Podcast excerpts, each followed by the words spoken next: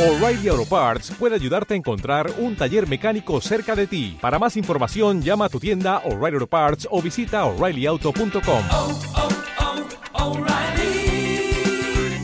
oh, Parts. No. El Twitter es arroba FM La Caterva y en internet nos encontrás como La Caterva Radio Comunitaria. ¿Falta algo más? Twitter arroba FM La Caterva y en internet nos encontrás como La Caterva Radio Comunitaria.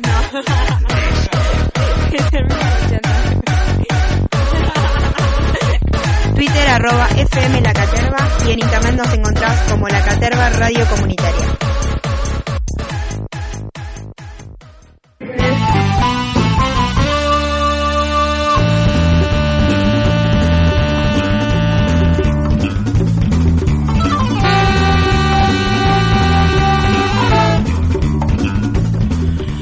Muy, pero muy, pero excelentísimas noches, señoras, señores, señoritos, todos los que están delante del parlante escuchando FM La Caterva 97.3 desde la FM o desde la compu. Esta es la emisión número 50 del Club de la Verdad. Ya van 50 veces que escuchan esta cortina por mi culpa.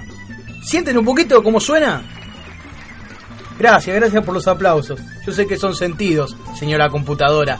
Un placer, un placer tenerla aquí presente con nosotros de tanto tiempo. Le he traído tantos virus, tantos archivos MP3 96 KB que no se escucha nada, que me lo chorean a saber de dónde. Este es un programa más que nada hecho como Feliz Domingo, con amor y con un escribano tránfuga. La verdad que es la manera que tenemos de llevarlo adelante. Ya ha pasado más de un año, ya van 50 programas como les estoy diciendo. La verdad que lo disfruto mucho.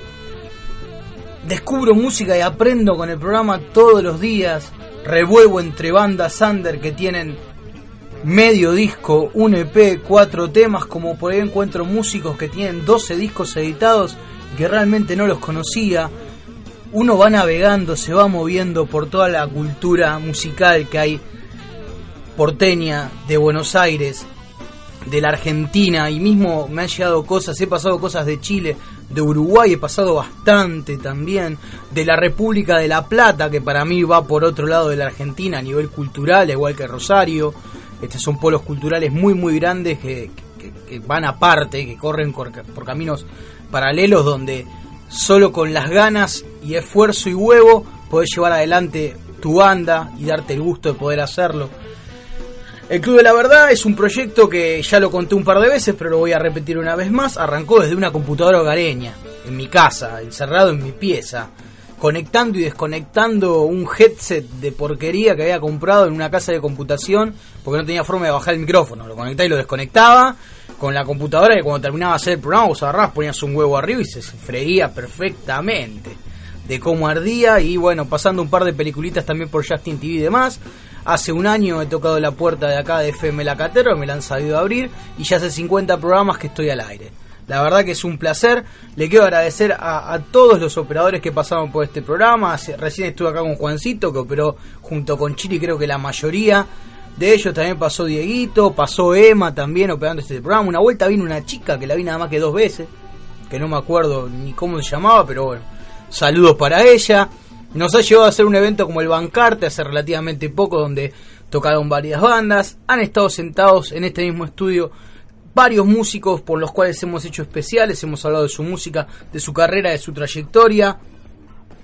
El señor Andrés Alvarado, que tenemos una celebración más aparte de los 50 programas para hacer el día de hoy, gracias a él, gracias a su talento sobre todo. Y les prometo una nota en unos minutos que vamos a hablar con, como les dije al final de Tocando Afuera, con un referente de la movida reggae argentina, a mi gusto. Y no es músico, les adelanto, al menos que yo sepa pero ha hecho tanto por la difusión del reggae desde su espacio, desde un lugar clásico, de, creo que siempre se va a hablar de, de ese programa de radio cuando hablemos de la cultura reggae.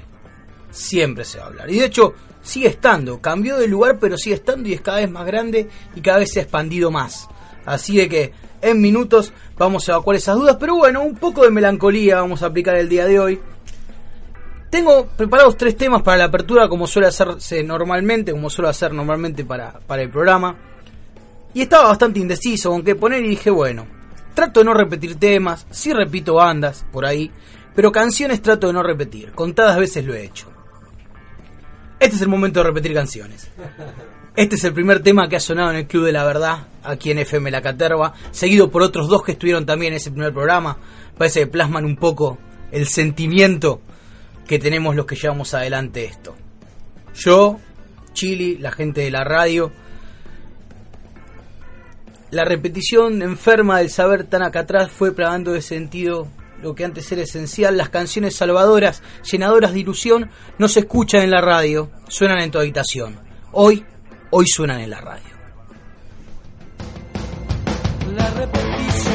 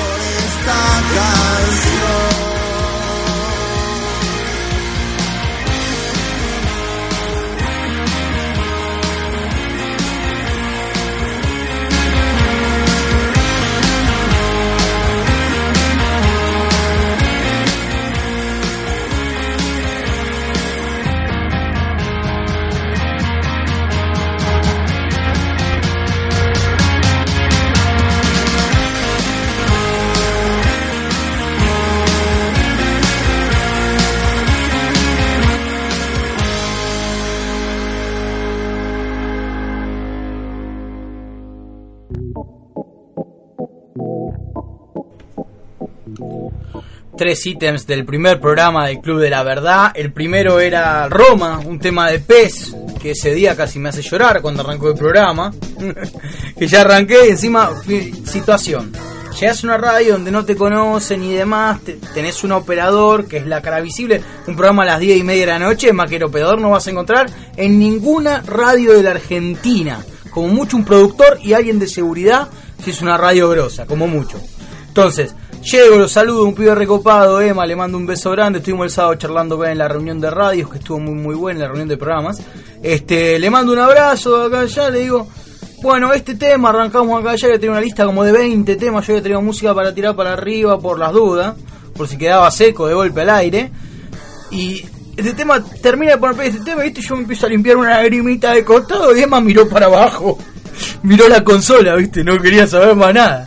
Estuvo bien, qué grande. Un abrazo grande a Emma. Y bueno, después escuchamos puntualmente eh, de Masacre, Cárcel, Casino y Templo, uno de mis temas favoritos que también sonó en ese programa. El fin de semana estoy viendo a Masacre, el día viernes a la noche. Un gran show, dio Masacre, tanto el viernes como el sábado. El sábado me contaron, fueron varios amigos míos masacreros. Le mando saludos a Santi, a Cabri, a Cristian, al gran capitán Goyo que también está escuchando, y a varios más que, que- pasaron por la trastienda entre viernes y sábado. El problema de Masacre no es de Masacre, puntualmente, porque una banda no elige su público. Una banda tiene el público que tiene, uno no puede elegir a quién le va a gustar un programa de radio, un programa de televisión, un CD, un hecho artístico, cultural, escénico, estético, como vos quieras llamarle. Y bueno, el público de Masacre ha cambiado bastante. Muy bien para ellos, que calculo que entre- desde lo económico y desde lo potencial les significará un valor importante que nunca habían tenido en su carrera. Este, pero para el que está abajo a veces le da un poquito de cosita de mirá este pibe se sube al escenario no para tirarse, sino para sacarse una foto con el cantante. Hubo uno en un recital anterior que se quiso sacar una selfie en el escenario apuntándose con Wallace abrazado, o sea. Nada, eso se va a terminar un día. Esto va a terminar, digamos, en que no se, en la trastienda no se puede dar más mosh ni nada. Pero bueno, ¿qué se le va a hacer? Está todo bien, igual, cada uno va, tiene su mambo. Lo importante es respetar y si te metes en el pogo, no lastimes y bancate si te pegan un poquito de más. Yo tengo un moretón, acá si la cámara uno me toma, tengo un moretón en el brazo con la forma de Uruguay, que creo que se lo voy a mandar, le voy a sacar una foto y se lo voy a mandar a- al de Tiranos Temblad. Que recomiendo ampliamente que vean Tiranos Temblad en YouTube. Pongan Tiranos Temblad después de que termine el programa. Sí, esa es la, re- la recomendación YouTube del día de hoy, pero mi moretón tiene la forma del contorno de Uruguay. Más o menos, parece una idea de brazo izquierdo. Y el tercer tema que escuchamos fue un tema hermoso de ese disco doble que había sacado Superhéroes llamado Bilardo uno y Menotti el otro un espectáculo. Aparte como están tocados los discos, van con la lógica menotista y bilardista. O sea, y no me acuerdo en cuál de dos estaba este hermoso tema llamado Sos un boludo, donde te recuerda las situaciones en las que vos puntualmente sos un boludo, básicamente. Pero bueno, hay que divertirse, hay que divertirse. Hay que divertirse y por eso hago este programa. Para que me divierta yo y si te divertís vos, bueno, muchísimo mejor. Vamos a ir a la primera banda que vamos a presentar el día de hoy. Esta banda es un solista con banda, es una banda con un solista, era un solista que después se armó la banda y quedaron amigos. No sé bien cómo ir a la mano, pero estamos hablando puntualmente de Fede Kemps. Kemps, Kemps se escribe K-E-M-P-F-F y Tarantinos es el nombre de la banda, es su último trabajo, lo que vamos a escuchar, se llama Con el Viento y contiene 12 tracks, puntualmente llamados Con el Viento, No lo olvides, Junto a vos, Como un animal, Cinemascope, Se la vi, Tu mañana ideal, La ruta del desierto, Nada queda con Tomás Vilche, Vamos para allá, Diablo con Igor Pascual, coterráneo español, escuchamos antes el programa Tocando Afuera, que estuvieron hablando de música española, de flamenco y demás, aparte Igor Pascual, este, cuando tocó acá en la Argentina, le hizo de baterista el señor Lulo Esaín, baterista de este, Acorazado Potenkin, entre otras bandas, con el que hicimos un especial unos programas atrás. Ya no soy yo, es el, decim- el decimoprimer tema del disco, y Caminos y Ciudades es el último. Un disco muy prolijo, podemos notar la onda folk cancionera de, de los Fede Kemps y Tarantinos. Han escuchado mucho Bob Dylan, no cabe la menor duda. Han bueno, si escucharon Bob Dylan, escucharon Calamaro y se nota un poquito ahí, sobre todo cuando están con Igor Pascual. Es muy calamaresco todo ahí dando vuelta. La verdad que la banda, el disco lo recomiendo, es muy armónico, es muy lindo. Hay mucha conexión entre tema y tema, no parecen cosas sacadas de un lado, otras del otro. Y aún así, va mutando un poco el disco. Cuando empieza y después pasa a ser un poco más folk todavía, se va acentuando para ese lado.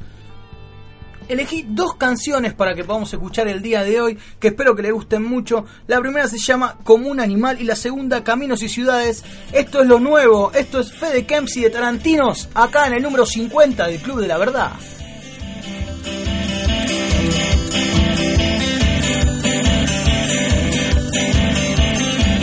Vamos a hablar, es el momento de empezar a cambiar algunas cosas que nos hacen ir para atrás, que nos hacen caer.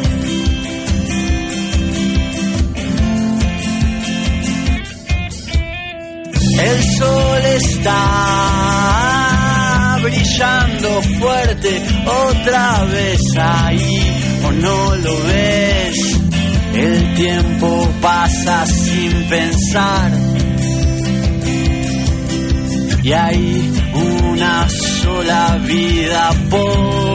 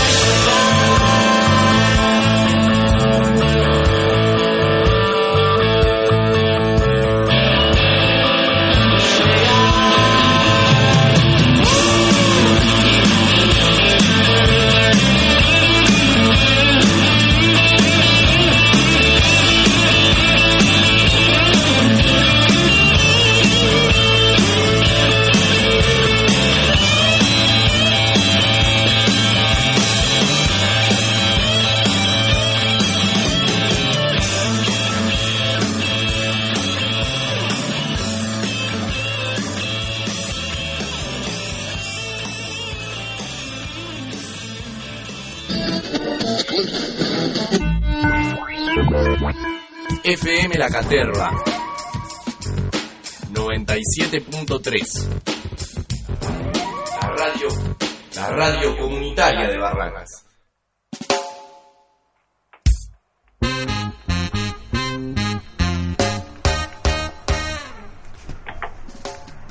Hay algunas voces que son características, hay gente que es referencia de un género y hay gente que hace muchas cosas por lo que ama, por el género, por, por un tipo de música, por algo que le genera pasión, que le despierta amor y que sobre todo le mueve el alma. Me parece que hablar de reggae en la Argentina es también hablar un poco siempre del señor Santiago Palazzo, conductor, director ahora, este dueño único, propietario y ofreciente de La de Dios, el programa característico del reggae de la Argentina. Santiago, ¿cómo andás? ¿Qué tal, Laureano? Qué pretencioso sonó eso. ¿eh? Es que es así, ¿me lo vas a negar? No, eh, bueno, sí, propietario de que de algo que no es de nadie, hombre. Más allá de lo de propietario, digamos que sos el encargado, el que lo lleva adelante. No, lo que puedo decir es que después de 12 temporadas de hacer de- como laburante de una radio grande, Sí. eh, como técnico en su momento, como musicalizador, editor, tuve la oportunidad de pasar a ser conductor y lo enfoqué hacia bueno, el estilo de música que más me inspira, que mejor me hace sentir, y que cuando esa empresa cambió de manos y la tomó un grupo que creo que son unos mercenarios que la están limpiando, y decidieron Sí. limpiarme a mí en ese plan, eh, la opción fue o terminarla ahí y ver que o intentar esto que estamos intentando, que es convertirla en una nueva en una emisora humilde. Que ya lo es, porque nosotros ponemos play en la página de la de Dios y escuchamos tu música, lo que vos ponés, y los viernes a la noche te escuchamos a vos. Sí, y hay una programación, Sin es duda. decir, se ha convertido en una, una pequeña emisora, mucho más humilde por ahí que la radio de la que provenimos inicialmente, pero creo que con bastante dignidad e interés, que a- por lo menos al que le gusta el folclore jamaiquino se encuentra en ladios.com.ar con algo eh, medianamente eh, cultural. No, sin duda, aparte he tenido la posibilidad de escuchar algunas emisiones, me acuerdo de escuchar un pedacito de la primera vez que saliste al aire, puntualmente desde ahí, desde, desde ¿qué es? ¿Está en tu casa? ¿Dónde funciona puntualmente? no, mi casa es un- hoy estoy viviendo en un departamento muy, muy pequeño, pero muy pequeño. Porque el lugar, eh, las fotos que se ven del lugar donde sale la radio, tapado de vinilos, es espectacular. Claro, porque es, Es el, una son bomba. los fondos del Palacio de Versalles. Eh.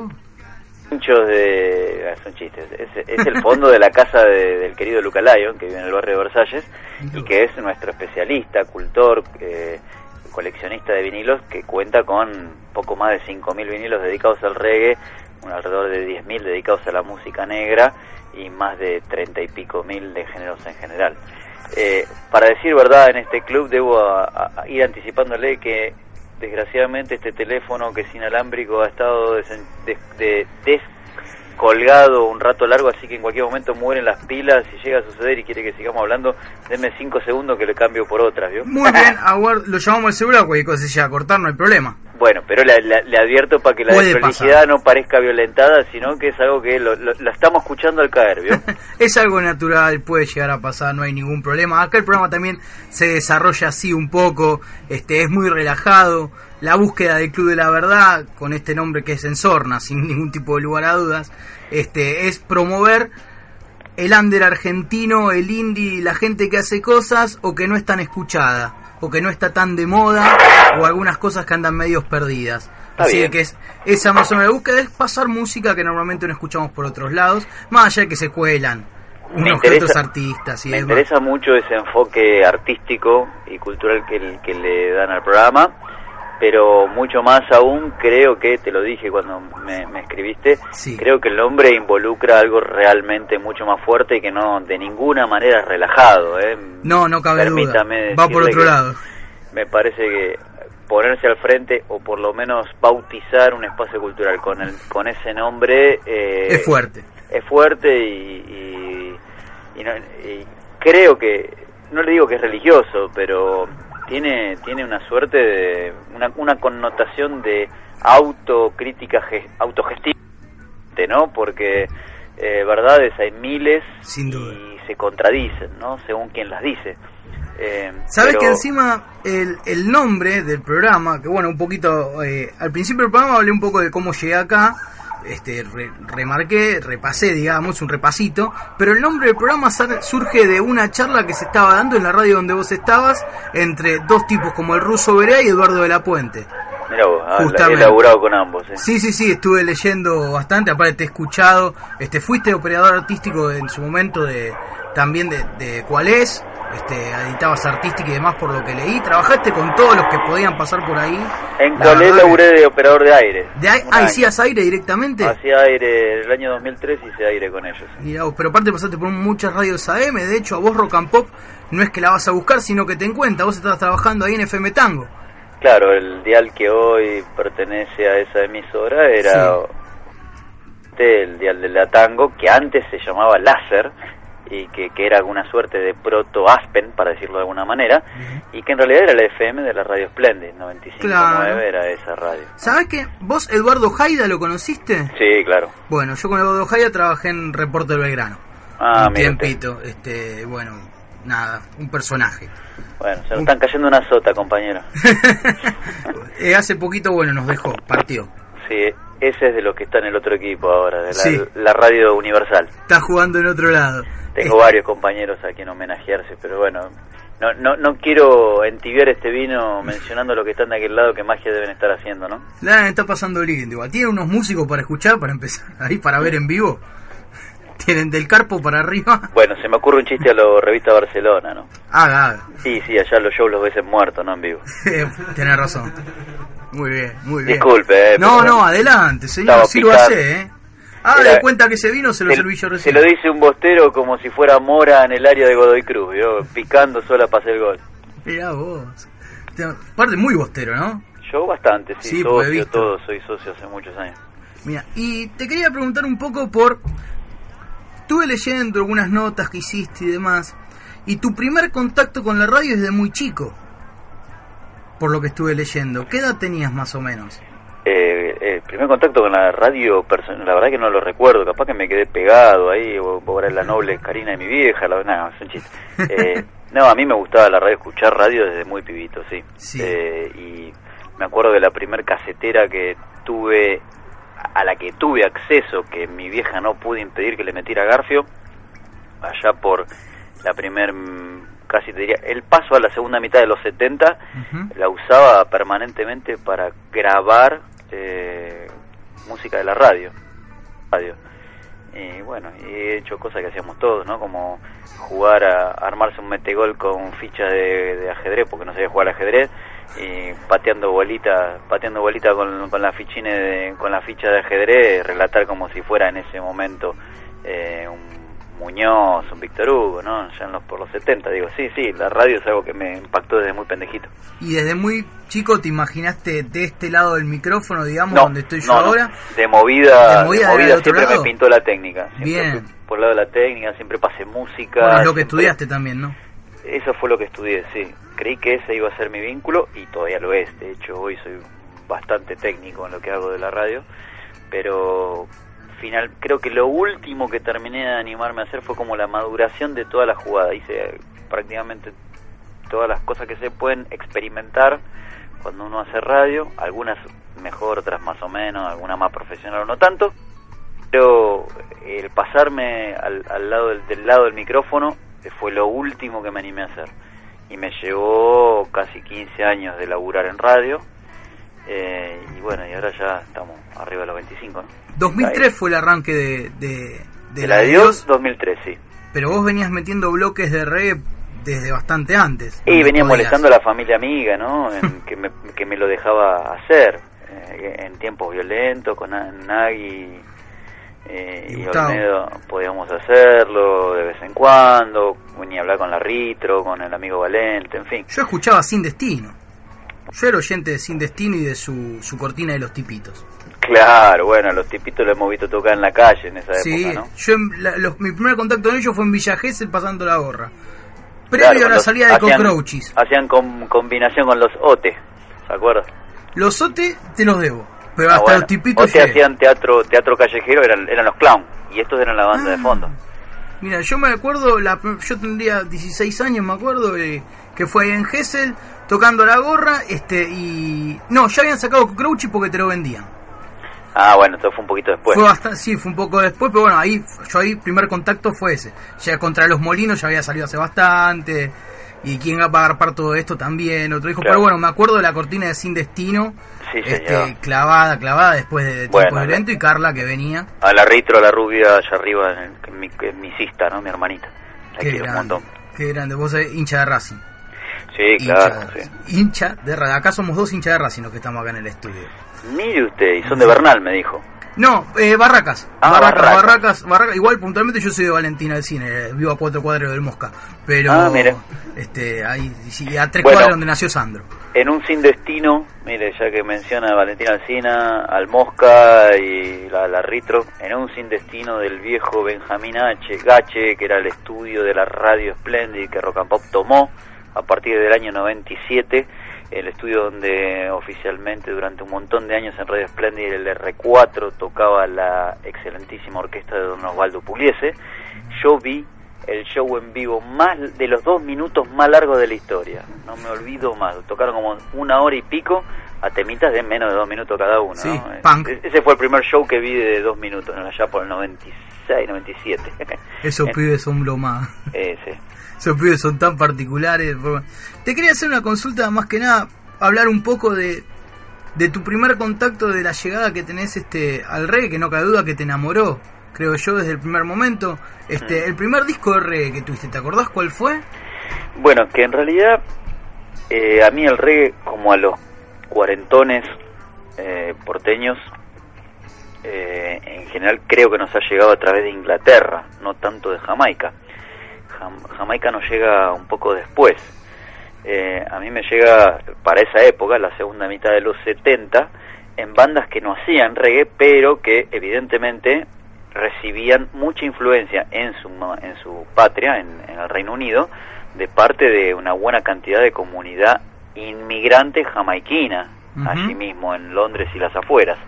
A saber, uno escuchaba a The Clash o a The Police o a, eh, qué sé yo, eh, Proto Madness, cosas que iban llegando aquí a fines de los 70, entrabas con una gran cuota de música jamaiquina, pero no había ni un jamaiquino tocándola.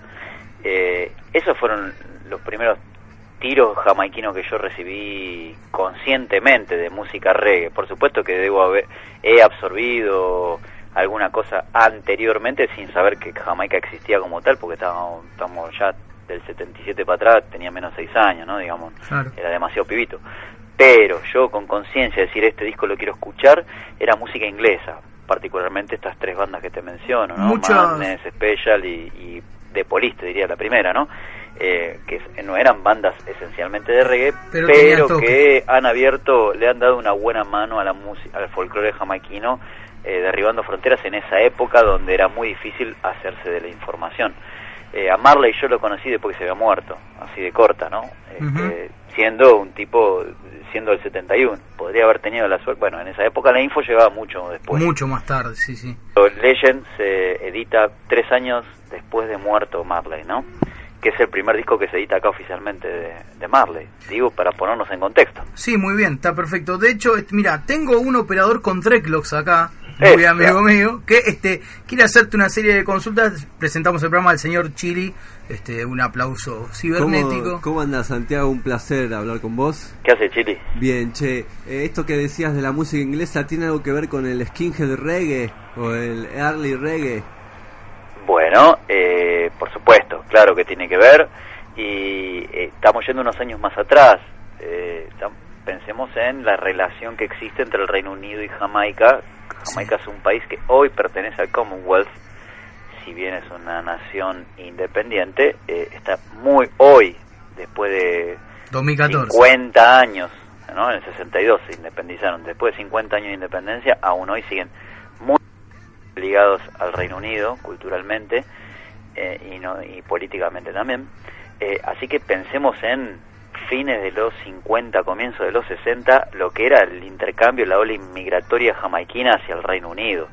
Eh, allá viajaron un Desmond Decker, un, un, eh, qué sé yo, usted mencionó al Skinhead Reggae, hay que mencionar Claro. al Padrino, a Roy Ellis, ¿no? A Mr. Simarip, que es jamaiquino, pero que desde los cuatro añitos, cinco añitos ya vivía en el Reino Unido. Eh, un pibe que se llama Ellis, no en vano, porque es familiar, es un sobrino del de, del gran Alton Ellis, probablemente la primer gran voz de la historia de Jamaica. Eh, y este este muchacho Roy Ellis, que está vivo, que ha estado aquí en Argentina en un par de oportunidades y hace poquito, este año ha estado, el padrino del skinhead reggae, es jamaiquino y es un inmigrante jamaiquino en el Reino Unido, que han generado eh, muchos años, estamos hablando 69, 70, 70 el movimiento de, eh, de casi te diría, de parte de el proletariado blanco inglés, eh, hermanándose o gestándose y sintiéndose más familia del inmigrante negro afroamericano o africano directamente que de, de clases sociales altas inglesas. Ahí es donde se empieza a generar eh, lo que todos conocemos como el proto-punk. Faltaban como 8 o 10 años que se, que se, se generase el punk como movimiento. Pero para cuando el punk se generó, eh, África había tenido que haber hecho su buen trabajo dentro del Reino Unido. Entonces, es, es interesante pensar que eh, es, es los Rolling Stones o los Beatles cuando querían escuchar música negra y decidían irse a los barrios donde los negros se podían mezclar con los blancos, te invito a que investigues o escuches si no lo has hecho aún, no, ¿no, Chili? Sí. Eh, artistas como Linton Wesley Johnson, ¿no? Que te cuentan bien cómo era esa etapa de los comienzos de los 70 donde el apartheid en Inglaterra era realmente muy fulero. Eh, bueno, artistas como, como los Stones o como Eric Clapton, eh, ¿no? De Yardbirds, por de- decir la banda que integraba él en, ese, en esos En ese comienzos momento, de los 70, sí. eh, querían escuchar música negra de verdad. Estamos hablando de tipo que del negro espiritual, del blues y Ya habían curtido negro el han- curtido todo, ¿no? Pero sin embargo, te- para ir a escuchar música negra tenían que ir a escuchar a los jamaiquinos inmigrantes en los barrios bajos de Londres. Y, y- a- a- eso sucedía. No es en vano que en el año 75 eh, los Stones decidieron hacer la versión de Eric Donaldson o Cherry Oh, Cherry Oh, Babe. No son casualidades, esas son cosas que han fumado 5 o 6 años antes, ¿no? Entonces, dialécticamente, claro que es fuerte esa, esa, esa vinculación. parece una contradicción. Uno dice skinhead y se imagina una cosa y dice reggae y se imagina algo totalmente diferente. ¿Cómo, cómo es esa eh, unión? Bueno, skinhead significa ni más ni menos que pelado, ¿no? Claro, Sí, y, bueno, hablar. y, y uno Cabeza piensa- sin pelo. Pero uno lo, lo asocia a otra cosa normalmente. piensa en- Bueno, reggae- pero eso porque es lo que culturalmente aquí, aquí y aquí en buena parte del mundo se gestó posteriormente. Pero el skinhead, el movimiento skinhead es la unión entre eh, activistas anarquistas o eh, socialistas proletarios de clase baja, obrera, industrial e inglesa con el pueblo afroamericano, afroinglés o directamente africano. Así que muy lejos de cualquier indicio de apartheid o racismo pueda uno entender del movimiento cultural skinhead. Eh, eso es una deformación que viene de tiempo y que por suerte hoy ya está perimida, ¿no? Es una de las cosas que llega cambiada acá, como en su momento el concepto de No Future y determinados libros que llegaban acá y que, se, que como todo uno lo puede leer de una manera, pero lo puede entender de otra, y así sucesivamente. ¿Tú, ¿Vos crees que esto también tuvo que ver con ese delay que había de información en ese momento? Muchas veces, bueno, más allá de lo que fue el movimiento hoy, después y demás. Sí, es probable. También hay que pensar en que tenés que tener un caldo de cultivo acá que despierte ese, esa- ese sentimiento de superior sobre otro, ¿no? Eh, vos podés eh, tratar de inocular una, inter- una preinterpretación, mandar algo medio digerido y tiene que pasar algo acá para que eso prenda, ¿no? Sin duda. Acá, evidentemente, eh, hay más de un fachito que, que le gusta creer eso. Estamos en eso, creo que no hay duda. Que fue Ahora- pelado y usa saco y corbata por ahí. Sí, no necesitas vestir así, ¿eh? No Podemos vestir decir que los hijos de la posguerra inglesa antes de hacer punk hacían reggae. De una manera así en rocksteady quizá, ¿no? Sí, early, rocksteady, early, sí, muy early. sí, sí, el reggae como tal todavía todavía estaba estaba en, en, en proceso de nacimiento. Eh, pero sí, sin duda que imagínate que para un, una un- una comunidad como era la jamaiquina en el Reino Unido, eh, que tenía este folclore que pretendía, que, que pretendidamente era el representativo de la nueva nación que estaban haciendo, eh, y que hablaba de la diáspora africana, que hablaba del Ayanay, la igualdad entre los seres, eh, en algún punto algo muy cristiano, pero muy poco católico, no muy poco eh, eclesiástico, por decirlo así. Eh, eh, era algo fuerte para la juventud que quería revolucionar. En, en la condición del punk probablemente a más de uno lo, los haya activado. Ah, eh, es interesante, bu- busquen el, eh, documentales sobre Joe Strump, Sí. para ver lo bien que se han nutrido de, de, de, de ese de ese pueblo sufrido. The Clash termina grabando en Jamaica después. En un momento y este. y con Mikey Dredd de, de- de que el disco sandinista, Mikey Claro. Dredd participa como productor en un montón de piezas. Ese disco que en vinilo era triple, imagínenselo, que se llamaba Sandinista del año 79, ¿no? una- de avanzada por completo. de avanzada. impresionante, Ese es el verdad. Eso Oh. es ser punk de verdad. Uf, No hacerse una querida. cresta. Mamita querida. Pero bueno, más Eso allá Estaban tratando de revolucionar algo, por lo menos algunas mentes, ¿no? Y creo que lo lograron porque, mira, yo al menos en este momento lo veo más una banda por ahí como cadena perpetua, te voy a nombrar, que te das cuenta que más allá de que tienen una pata en los Ramones, tienen una la otra, una pata y media en realidad tienen más en los Clash. Por su mensaje, por su música y demás, este, y se han animado a hacer algún coqueteo con el ska, este, y el reggae en varios de sus discos. Yo porque por ahí la consumo un poco más, este, puedo plantearlo desde ahí y lo comparo de eso, que es lo que sé. Vos debes tener 50.000 ejemplos mejores que el mío. No, no, Pero- mis respetos a cadena. de pero este me parece que me, me hizo el link automáticamente sobre todo este con el señor Stramer no Sí, señor bueno. Que palabras mayores A todo esto me parece, si me para tirar una última, Sí. un último tiro eh, filosófico, ¿no? O por pretenciosamente filosófico, por lo menos yo lo creo. eh, es justamente como se llama el programa que ustedes em- em- em, le ponen la frente y el pecho. eh, justamente eh, esta es una interpretación de, de una verdad. una de las tantas caras Eh, yo le invito a que investiguen porque es un universo. sin Eh, duda y por eso también creo quería que hablar con puedo, vos por lo, puedo sostener lo que digo, lo puedo sostener por lo menos desde, desde lo que yo creo que es la verdad y desde lo como tal. Pero Es que los invito que a que investiguen su- y encuentren quizá una verdad más interesante que la que yo les estoy contando. aparte de que escuchó este que escuchó la de Re- la de Dios este vos tirás mucha data también no solamente conducís sino vas tirando data vas metiendo bandas está bueno cómo entrevistás la forma de tener encarar y aparte cuántas bandas conocés de Potrillo me Ah, parece bueno. que, que recién arrancaron bueno en este en, acá en la radio nosotros retransmitimos Hombre Lobo el programa de Hugo Uf, de Hugo Lobo, bueno, es colega. La radio está relacionada con el Movimiento Popular La Dignidad, eh, que también tiene un bachillerato po- popular en Atlanta. sí señor, y la orquesta juvenil, máximo respeto a los pibes. Y bueno, y Hugo Lobo podemos decir que es medio compañero de por Hombre Lobo, que lo pasamos acá los domingos. La retransmisión que sale también por otra radio, que salen programas de acá allá. Es un intercambio. Entre todos vamos armando. Maestro, Es decir, maestro. y es un tipo que, este, que, bueno, he escuchado algunas anécdotas de él y demás.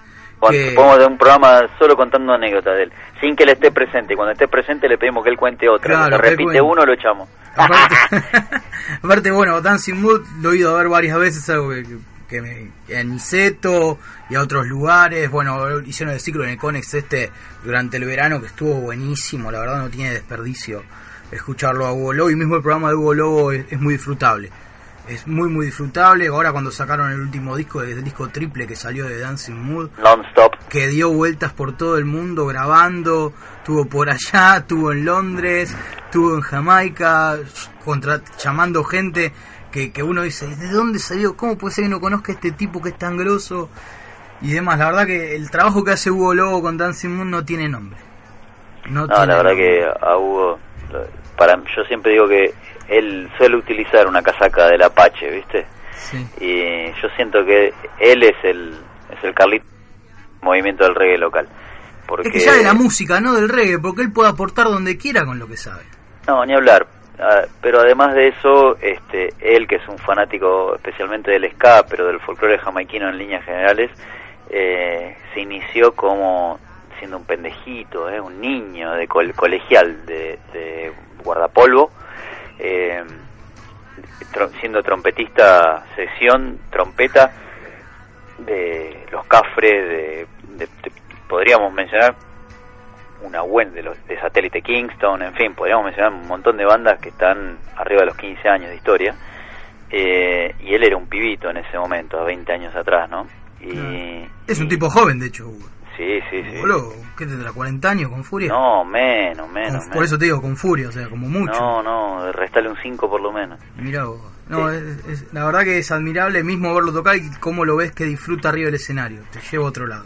Se le dibuja y- la sonrisa. Y bueno, desde ese, desde ese momento en que él, siendo un colegial, eh, su, su, su pasión era subirse, de hecho, hay una anécdota muy simpática que es en cemento, en un viejo cemento hace 20 años atrás, eh, Hugo Lobo pa- eh, de, de guardapolvo, las bandas iban pasando en un festival de reggae donde estaban THC, Cafre, Satélite Kingston, Reading, eh, y bueno, no sé, eh, Nuevas Raíces, y bueno, no, no- recuerdo alguna más, pero ya te tiré varias. Sí, sí. Eh, las bandas iban baj- baj- se iban pasando y el pendejo se seguía quedando ahí arriba porque era el trompeta de todos y tenía 14 años, ¿entendés? Ese es el comienzo de ese pibe que terminó incluso hoy convirtiéndolo en un muy buen compositor, arreglador, No, arreglador, un arreglador de primera. De primera. La verdad, los arreglos de viento que él hace. Este, y de cuerdas, y la que le deben los, los, los, los regresos, mamita, grande, grande, Huguito. Bueno, todo mi respeto. Un grande. Te quería hacer, eh, por último, porque la verdad ya.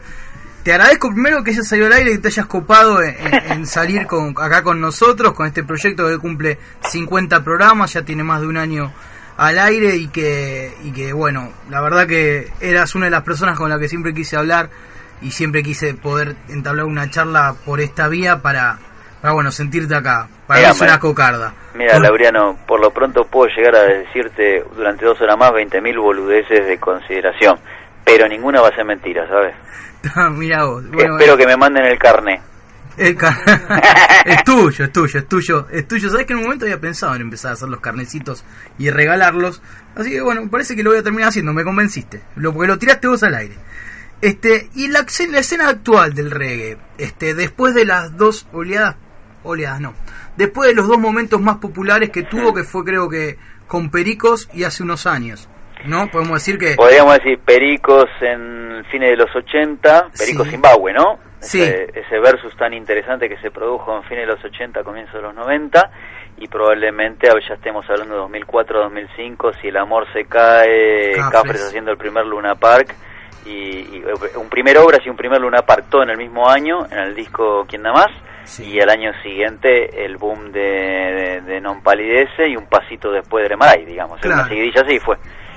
Sí, Este, bueno. Y después de todo eso, nos situamos en esas dos, en esos dos momentos de la historia, sí. ¿Cómo crees que está afectando a la escena actual del reggae? ¿Cómo crees que lo llevó, que lo hizo crecer en cantidad nada más, en variedad, si le dio un salto de calidad por lo que vos estás escuchando? ¿Qué es lo que te encontrás cuando escuchás reggae nuevo? Bueno, creo que en cantidad sin duda ha sido metimiento exponencial. Eh, yo siempre digo un- una frasecita que creo que hoy- aún hoy se aplica. La decía en el 2004, 2005, cuando el reggae estaba en otro momento de ola alta. Y decía, antes en los barrios se gestaban dos bandas de, de rock chabón, de rock cabeza o de rock stone, y dos banditas de cumbia. Y hoy se arman tan solo una y una, y entre esas dos que no se armaron, la stone y la cumbia que no terminaron de armarse, se termina armando una de rock mestizo latino que termina intentando hacer reggae. Eh, eso entendía yo que estaba sucediendo una década atrás, hoy más o menos eso se sigue sosteniendo, quizá no de la misma manera tan sostenida, pero va bien. Eh, quiero decir, en cantidad sin duda que hay mucha gente que por suerte hoy, por lo menos, eh, quizá no escucha música jamaiquina, pero de reggae algo, algo consumen. Eh, ¿Y vos crees que también en lo que vas encontrando, en lo que te van acercando, me imagino que te van a acercar un montón de material? Este, vas encontrando calidad y cosas así, uy, cómo suenan estos pibes, o bandas que vos decís, estos tipos no son tan preparados, o le ponen mucho amor y por eso también está sonando así. ¿Vas encontrando bandas de ese tipo? ¿O encontrás mucha gente que por ahí está tratando de copiar una receta o de sonar root más allá de lo que le salga de adentro? Yo creo que hay una cosa bastante natural que no va tanto por lo de la copia, justamente porque me da la sensación que en líneas generales hay muchos chicos que hacen reggae sin escuchar mucho jamaiquino. Y entonces hacen reggae escuchando otras bandas de reggae argentinas. Entonces, como sus influencias principales son bandas eh, latinas o sudamericanas de reggae, eh, su sonido ya entra, digamos, Deformado. para el, para el folclorista ya entra de corrido, digamos, ¿no? Ajá. Lo que la- le da un tono natural y propio. Eso quizás está generando una tendencia de un, un reggae endémico, eh, propio de nuestra zona. Eh, para los que tenemos unos cuantos shows de reggae de, de madre patria, ¿no? De folclore original escuchados, eh, por ahí no, nos resulta como que estamos, yo por lo menos estoy siempre esperando un pasito más allá. Digo, bueno, a ver quién se arriesga, quién juega un poco más. Eh, eso no, no, no, no, desmerece para nada lo que el movimiento ha logrado y lo que está gestándose. Eh, que haya tantas bandas y que tantas bandas, incluso ahora, en un momento que creo ciertamente de sequía, de sequía, eh, no, no claudiquen y sigan intentando, como ha sucedido en otros años, donde cuando en ese 2001, 2000, donde, cuando la sequía era realmente brava, no contaba más de 20 bandas de reggae y hoy podemos obtener más de 400, 500 que están en actividad. Eh, digo, e- es, eso es muy positivo y, va, y lo, lo pongo por encima de cualquier eh, cualquier ranking eh, de esos que son por supuesto subjetivos porque están en el gusto Sí, en la hablar. Eh, pero eh, en cualquier ranking de calidad artística reguera si se pudiera utilizar ese término eh, por encima pongo esto el, el- el sentimiento de, de pertenencia y de intención de investigar y aprender y de sentirse sentirse ávido y de ventana perceptiva abierta de influenciarse con este folclore eh, inspirado en la diáspora africana pero eh, radicado en una pequeña islita muy sufrida y por momentos muy violenta como Jamaica Sí, hablar. Aparte Eh, en Kingston no entra cualquiera. entonces, eso me parece que para el movimiento sigue siendo muy positivo. Creo que en contra nos juega la gran sequía y la falta de oportunidades para recibir folcloristas originales, ¿no? Santi, dos cuestiones. Eh, por un lado, personalmente, eh, yo creo que para mí, eh, mi gusto personal, Sumo es un germen del reggae muy importante en Argentina, donde todavía no había llegado acá. Eh, ¿Cómo escuchás el reggae de Sumo? ¿Qué te genera? Y por otro lado, ¿cómo, ¿cuál es tu relación con la espiritualidad Rastafari? Bueno, eh, creo que, ya que me pegó un trago porque Haga, haga nomás, no hay ningún mandó, problema. un- mandó un viento y quedé carraspeando. Aparte el vino ese tiene que estar rico. sí, La noche no, está linda. no, no es pase gárgara, ¿eh? No, no, ni hablar. No, era, era para acomodar que me vean. Eh, mira, creo que yo asumo lo vi en vivo, dos veces, de pibito. Y tuve la oportunidad de hablar con Prodan una vez siendo un chiquitín que me la acerqué en la Feria de las Naciones. El chabón se había presentado en un show ultra careta, pero con las posibilidades de que un pibito de, de menos de 10 años pudiera, o de 10 a 11 años pudiera acercársele, ¿no? Este, público. Y, y el tipo, la verdad es que el reggae lo tenía como, no te digo como las canzonetas napolitanas que le puedes escuchar en grabaciones, de tan arraigado de infancia, pero sí de su juventud, de su etapa de colegio, porque él estudió, eh, fue compañero de clase de Sir Charles, El príncipe Carlos. el príncipe Carlos de Inglaterra, en Escocia. Eh, Uno de los colegios más finos y caros, un internado era realmente, que funcionaba justamente en Escocia, decía que también, también fue Andrea, el Claro. hermano de él y unos demás. añitos más chicos, claro. El padre de, de Luca era un militar importante. Claro, por eso se ve que conseguía las becas. No creo que un militar, por más importante que fuera, pudiera Era agarrar eso. eso, Pero claro. Pero terminaron ahí. el punto es que este, este muchacho, sin duda, en esa experiencia de tantos años de juventud en el Reino Unido, le hizo esto que estamos contando. Eh, encontrar a jamaiquinos, de inmigrantes jamaiquinos haciendo arte de manera clandestina en lugares donde él frecuentaba como, como pendejito. Creo que eso hizo que, si bien aquí en la Argentina, antes de que Lucas llegara a fines de los 70 a tratar de salvarse de la heroína, eh, antes de que eso sucediera, había habido experiencias argentinas con el reggae, como el señor Miguel Abuelo, como el señor Santolaya, o como Ronnie Montalbán, o como Donald, habían tenido experiencias con la música jamaiquina. Este señor lo que trajo fue esa posibilidad desde la juventud y el aprendizaje nato de un guachín, como quien aprende a andar en bicicleta, de codearse, de ver en vivo directamente artistas jamaiquinos que hacían ese folclore cotidianamente. Entonces, cuando este tipo vino acá, venía habiendo escuchado a Big Youth más de una vez, habiendo escuchado por ahí, no, no sé exactamente cuáles fueron, habrá podido ver, pero no me caben dudas que esa era la ventaja con la que él corría a la hora de hacer un reggae, que eran reggaes muy sencillos, muy simples, no tenían nada. En ese momento uno, hoy si buscas año 80 reggae jamaiquino y vas a encontrar cosas muchísimo más elevadas que los reggae de sumo. Pero para nuestro movimiento, en ese momento donde todavía estaba vivo Marley, este muchacho estaba poniendo un germen realmente importante Súper y cuando él en realidad tan solo eso era un balcón más del edificio que estaba construyendo que era sumo una banda de rock, ¿no? Señor, desde la actitud, desde, desde la música, bueno, contaban que cuando él viaja, el viaje que hace a Londres después de estar acá, que vende el departamento y vuelve, que dicen que compra con esos instrumentos y demás, obviamente trae vin- más vinilos de los que ya había traído y que es lo que escucha Superman Troilo para tratar de sacar las baterías en ese momento porque no tenía referencia. Bueno, de por hecho, lo que contaba él, no tenía mucha referencia. las primeras grabaciones de los de rectes y demás, la batería es él tocando una latanido, ¿no?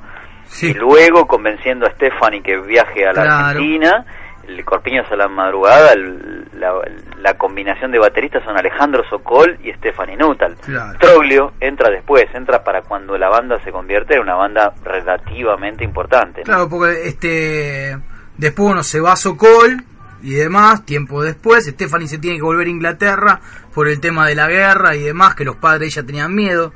No era en la en un documental de Sumo que vi hace poco habla Stephanie mismo.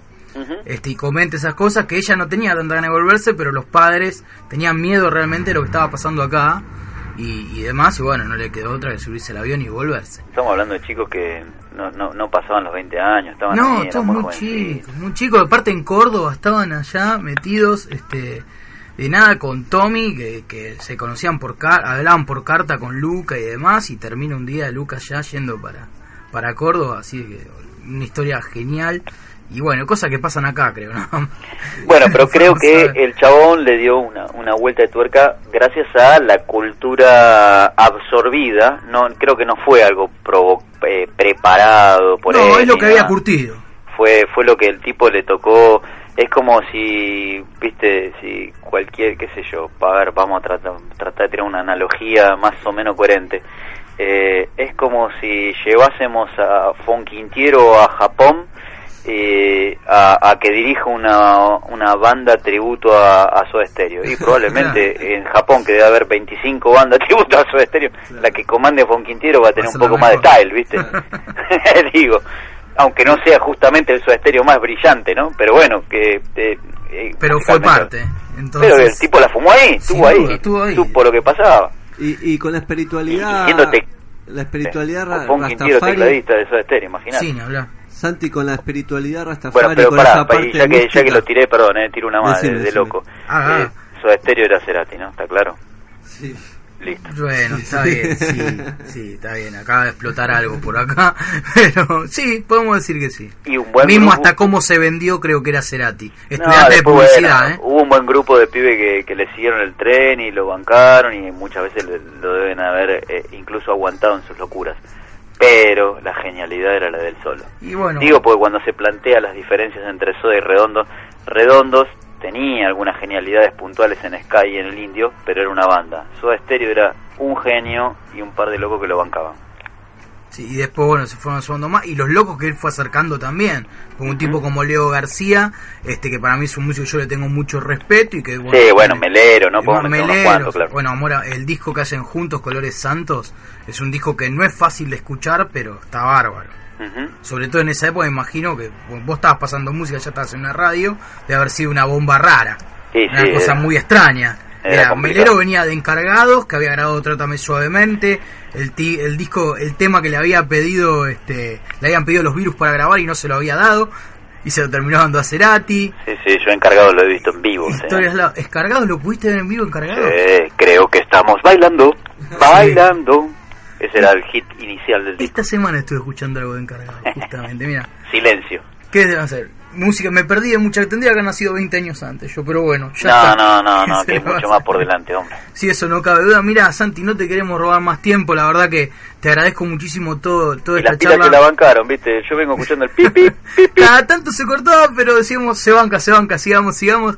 La verdad que es- ha sido un placer. Hemos aprendido mucho y siempre está bueno escucharte hablar porque, este, porque escuchamos tu pasión aparte de tu voz. Che, y para no eludir la, la, la, la pregunta del Chiri de- sobre la cultura rasta, Ah, muy bien. los invito, los invito a investigar toda cultura que tiene adosada una religión y por ende en muchas ocasiones muchísimos dogmas, son cosas que hay que abordarlas muy personalmente y sobre todo eh, tenés que o abrazar la fe ciegamente, cosa que no recomiendo, a mis 43 recomiendo ser un poco más crítico eh, y escéptico, eh, y o eso, buscar la- la- las, la- las verdades grises que existen en, en frases máximas como esto lo ha dicho Dios y es así, Claro. o esto lo dice un humano en nombre de Dios, que es mucho peor, ¿no? Claro, sí, Eh, sí, entonces sí. digo, eh, Rasta, todos mis respetos, hay mensajes en los que comulgo 100%, pero yo a esta altura no iglesia ni ningún humano que me hable en nombre de ningún alto poderoso de nada. Creo que los, los humanos somos verdaderamente iguales. Para eso no tiene que haber ninguna iglesia, ni ningún pastor, ni cura, ni sacerdote, ni papa, ni talibán, ni nada que diga que él va a decidir quién es quién y cómo y a dónde, ¿sabes? Hay anay, ¿no? Eso es verdaderamente Ahí va. Este era el broche de oro que necesitaba esta charla. Ya está, con esto ya está. Esa es mi verdad, ¿vio? Pero compro, ¿eh? Compro, compro. Compro, compro porque cuanto más escucho y más veo, más me cierra. Y no es le quiero algo hacer que... el pan, pero no está en venta. Solo eh, busque su lugar, ¿eh? Está- Los vamos, caminos vamos. son propios, los caminos Claro, son codo a codo, vamos. Los caminos son propios y la verdad, Santi, muchísimas gracias por este tiempo que nos has prestado. El viernes te vamos a estar escuchando. Tenemos este la de Dios los viernes en www.ladedios.com.ar es la de Dios.com.ar y por suerte estamos ya eh, promediando el quinto mes al aire como estación y estamos armando una, una interesante programación donde eh, a mí me gusta eh, decir que intentamos forjar una radio sin fronteras pero que no tiene miedo de levantar todas las banderas y ya tenemos programas representativos emitidos de distintos países, muchísimos de la Argentina, la de Dios México anda por ahí dando vuelta. México todavía no desembarcó, ¿sabe usted? Pero esta semana, por ejemplo, recibí conexión desde Quebec, Canadá, así que... ¿quién te Quebec, Canadá. Sí, me encantaría que Canadá levante la bandera en la estación, en la red de radios rebeldes, pero las que ya están enarboladas son las de las de Perú, Colombia, Venezuela, Cataluña, España, Italia, eh, Uruguay, Chile, Argentina en varios puntos, eh, y a la espera con confirmaciones de que lo harán y que todavía eh, Jamaica, Serbia, a- eh, bueno, Alemania ya está al aire y bueno, vamos a ver. Eh, así que en ese plan estamos, ustedes ya saben, si Ay, alguien que haga folclore jamaiquino de corazón no hay que ser eh, super pro, es simplemente ponerle corazón y meterle un poco de garra y folclore eh, y que quiera representar, emitir de donde... Ah, Finlandia, ¿cómo me voy a olvidar de Finlandia? Hace minutos acaba de terminar satélite Boeing emitido desde Tampere, Finlandia, por el uruguayo inmigrante. Somos casi todos inmigrantes del mundo, ciudadanos del mundo, el, el querido uruguayo Pirata Boeing. Eh, así que le- eh, en ese plan estamos ahora. Y, y bueno, Plena expansión. eh, para, para los animales de radio me parece que ese es un buen camino, ¿no? Listo. El, la- el recuerdo de animal de radio de Lalo, señor Santi Palazzo al aire, y las gracias por estar con nosotros en esta noche, Santi. Bueno, que sea verdad siempre. Hasta la próxima. Un verdadero placer, un abrazo grande. Vamos a escuchar dos temas que eligió el mismo Santi, de los que bueno, nos quedó un poco corta, nos quedó larga, corta, no sé cómo quedó la charla, pero que fue espectacular, estoy obnubilado. Vamos primero con Dennis Brown, vamos a escuchar algo de Wolf and Leopards y Burning Spear con Aja del año 2003 del disco Free Man. La- un rato en el Club de la Verdad. Come along, yeah, and my song. Too much wagonist, too much antagonist. Wolves and leopards are trying to kill the sheep and the shepherd. Yes. Wolves and leopards are trying to kill the sheep and the shepherd. Yeah. Too much informers. Too much steel bearers. Too much informers. Too much steel bearers. Time to separate the sheep from the wolves. We're at the crossroads, and this is the time of decision. Too much informers, too much steel bearers, too much informers, too much steel bearers, yeah. Whoa, yeah. Mm.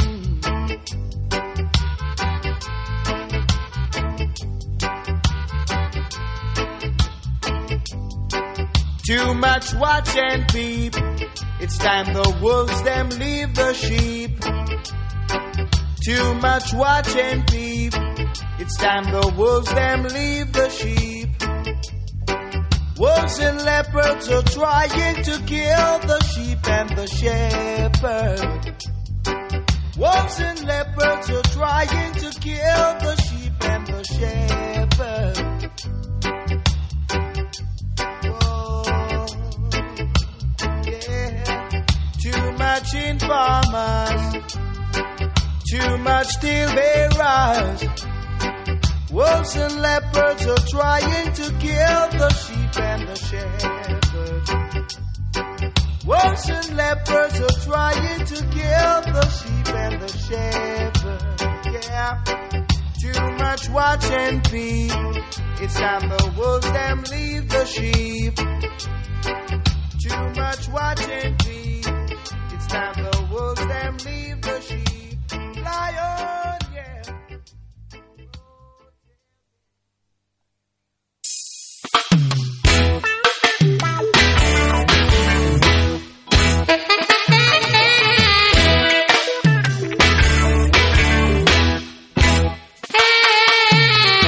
Oh, we gonna shout it out, shout it out. Yes, we gonna tell them. Oh, we gonna shout it out, shout it out. Yes, we gonna tell them. When you're bright light shine on no way you should be a fool. When you're bright light shine on no way you should be a fool. Put as much as you know what away. Put as much as you know what away.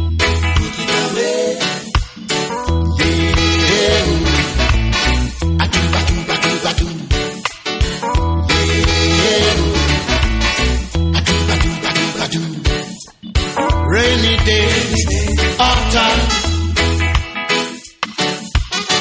Rainy days, autumn. You got to hold something. You got to hold something in life. You got to hold something. You got to hold something in life. Yeah.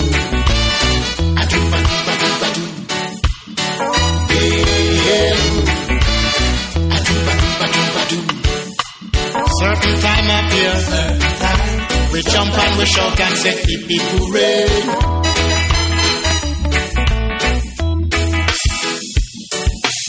Certain time of year, we jump and we shout and say, hip hip hooray.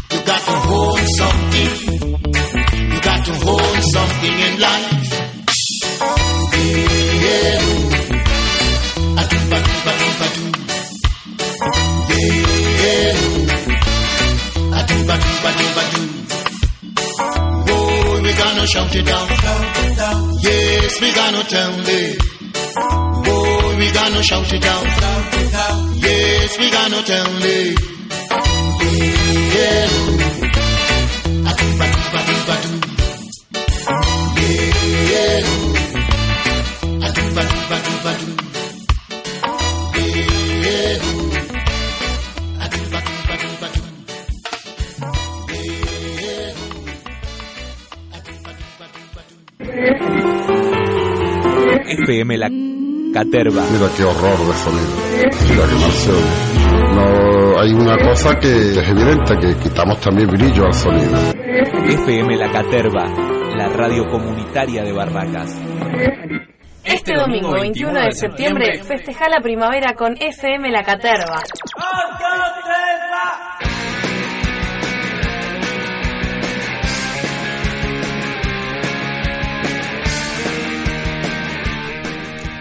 Mientras que esto que está sonando es un tema que va a sonar de vuelta cuando, para cerrar el programa, porque no nos importa un carajo y porque creo que es levantar una bandera, vamos a hablar un poco de... Un poquito vamos a decir de lo que acaba de pasar, de lo que acaba de pasar acá, que nos dimos el lujo de hablar 40 minutos con un chabón que de música sabe un montón. A ver, lo que acaba de pasar no me lo esperaba y está buenísimo. Y como siempre fui sincero al aire con ustedes, no tengo por qué no serlo ahora. Con Chiri quedamos los dos medio arando y medio con la mandíbula en el piso tirada dando vueltas. Y un poco inevitable. Un tipo que de radio curtió la radio desde todos los ángulos. Y todo eso para potenciar el género que le genera amor. De ahí para adelante, ¿qué más querés? Cuando le cortaron los víveres, porque sí, o porque cuando le cortaron la posibilidad de hacerlo como venía haciendo, no los víveres, digamos, el tipo dijo, no importa un carajo y se puso una radio. Ya está. Es el ejemplo de que hay que ir para adelante. Y punto. Acá en esta radio se va para adelante y muy para adelante. Y por eso no va a haber un evento relacionado con la radio, sino va a haber dos eventos relacionados con la radio este mismo fin de semana. Primero les hago la invitación formal al Teatro Popular La Otra Cosa en la calle Bonplan 1660, dado que se festeja un año de las actividades que empezaron a suceder cuando llegó esta gente loca, artista, así, todos re locos, chabón, que hacemos arte y nos cabe la música, el teatro y la poesía.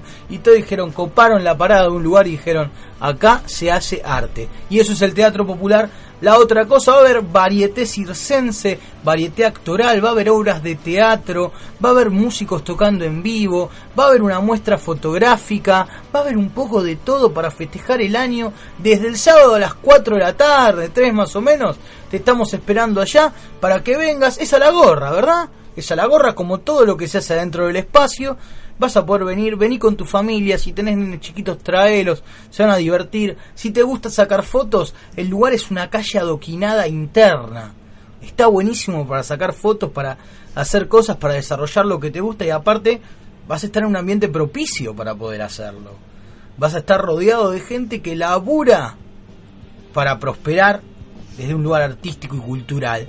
Así que el festejo del Teatro Popular La Otra Cosa, que está en la calle Bonplan 1660, es a partir del sábado a las 4 de la tarde. Te esperamos, espero que vengas. Y Chili nos va a contar qué es lo que va a pasar el domingo acá cerca. Este domingo acá en Barracas, al toque en Vélez y California, en el Parque Pereira, vamos a estar festejando la primavera con FM La Caterva esta radio de Barracas, comunitaria popular y alternativa. Salimos a la calle, salimos al parque. También va a haber varieté, eh, va a haber banda, eh, bandas en vivo, un par de algo, algo de murga, algo de, trova, algo de rock. Eh, va a haber actividad para los más chiquitos organizadas por, por el Jardín Comunitario una y otra vez de Barracas. Así que ahí en el Parque Pereira, Vélez Arfiel y California, a partir de las 3 de la tarde, este domingo 21 de septiembre, nos van a encontrar para seguir comunicando y seguir también eh, repartiendo under y bandas y teatro y todo eso. Cultura, cultura, para consumir, bien popular, bien del palo, todo para que vengas. Quiero pedirle al aire mis sinceras y totales disculpas al señor Andrés Alvarado. Les puedo asegurar que miré al reloj dos veces, tres en este programa. La primera fue cuando empezamos a hablar con Santi y la segunda fue cuando ya eran casi menos cuarto. Y seguíamos al aire con Santi por suerte. Sí, le quiero pedir mis sinceras disculpas porque hoy teníamos para sacar al aire un tipo multipremiado como es Andrés Alvarado y el día miércoles que viene les voy a contar un poco más de qué trata eso en un especial que también estamos hablando para el miércoles que ya se van a enterar. Los invito a que se sumen al Facebook del Club de la Verdad que es facebook.com barra el Club de la Verdad. Tenés que entrar y poner tu me gusta o mismo nos podés seguir en Twitter en arroba el Club de la Verdad sin la última D y dentro de poco voy a hacer un Instagram pero mientras tanto pongan Laureano-García que van a ver como un pelado gordo y barbudo saca fotos de boludeces y promociona su programa de radio la verdad que ha pasado, se me ha escapado como arena entre los dedos este programa número 50 del Club de la Verdad. Y la sección clavada en la 100 que a veces queda fuera es realmente lo que me pasa en la semana con determinada canción que de la nada se corporiza y se pone delante mío. Esta semana fue este tema que es casi como levantar una bandera y gritar desde mis principios totales, lo que me pasa es esto estoy medio jodido en algunos aspectos. Embajada Boliviana es la banda. El tema se llama puntualmente No Tengo Nada. Este es el final del Club de la Verdad de hoy. Pan Rock para todos. Los espero en el 51. Muy, pero muy buenas noches.